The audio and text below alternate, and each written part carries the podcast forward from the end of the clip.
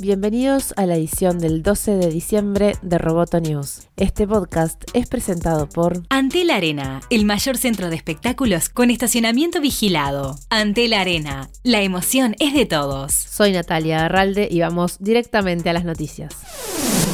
El Congreso de Estados Unidos instó a Apple y a Facebook a buscar la forma para ofrecer el acceso de los datos encriptados de sus usuarios a las fuerzas de la ley durante sus investigaciones. Tanto Apple como Facebook se oponen a debilitar la seguridad de sus sistemas cifrados porque sostienen que socava la privacidad y los vuelve vulnerables a hackeos y a la delincuencia. En tanto, los senadores de ambos partidos advirtieron que si no encuentran una forma de solucionar el tema, ellos lo harán. Según informa Reuters, la amenaza de los congresistas es dura. La senadora Lindsey Graham dijo, por ejemplo, van a tener que encontrar una forma de hacerlo o vamos a hacerlo nosotros por ustedes. No vamos a vivir en un mundo donde un puñado de acosadores de niños tenga un refugio donde practicar sus delitos. Fin de la discusión, expresó.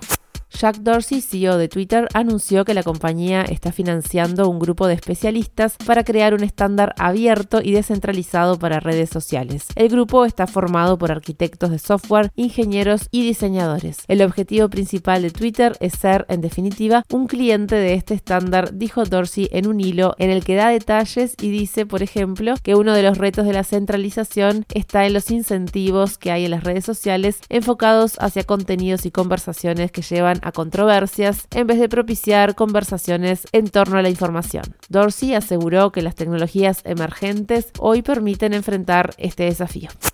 Hoy comienza la BitConf en Montevideo con una agenda extensa en donde destaca la conferencia de Rodolfo Andráñez sobre la revolución de la descentralización y la de Jimmy Song sobre cómo el Bitcoin puede ser motor de un nuevo modelo de productividad individual o corporativo. También se debatirá sobre las posibilidades del Bitcoin para América Latina y el impacto de las criptomonedas. Por la tarde, uno de los miembros del Consejo de Libra, la moneda digital que impulsa Facebook, presentará el proyecto y abrirá el debate sobre su futuro.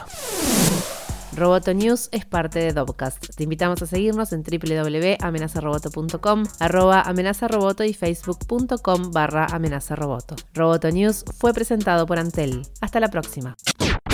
Roboto News, Tech.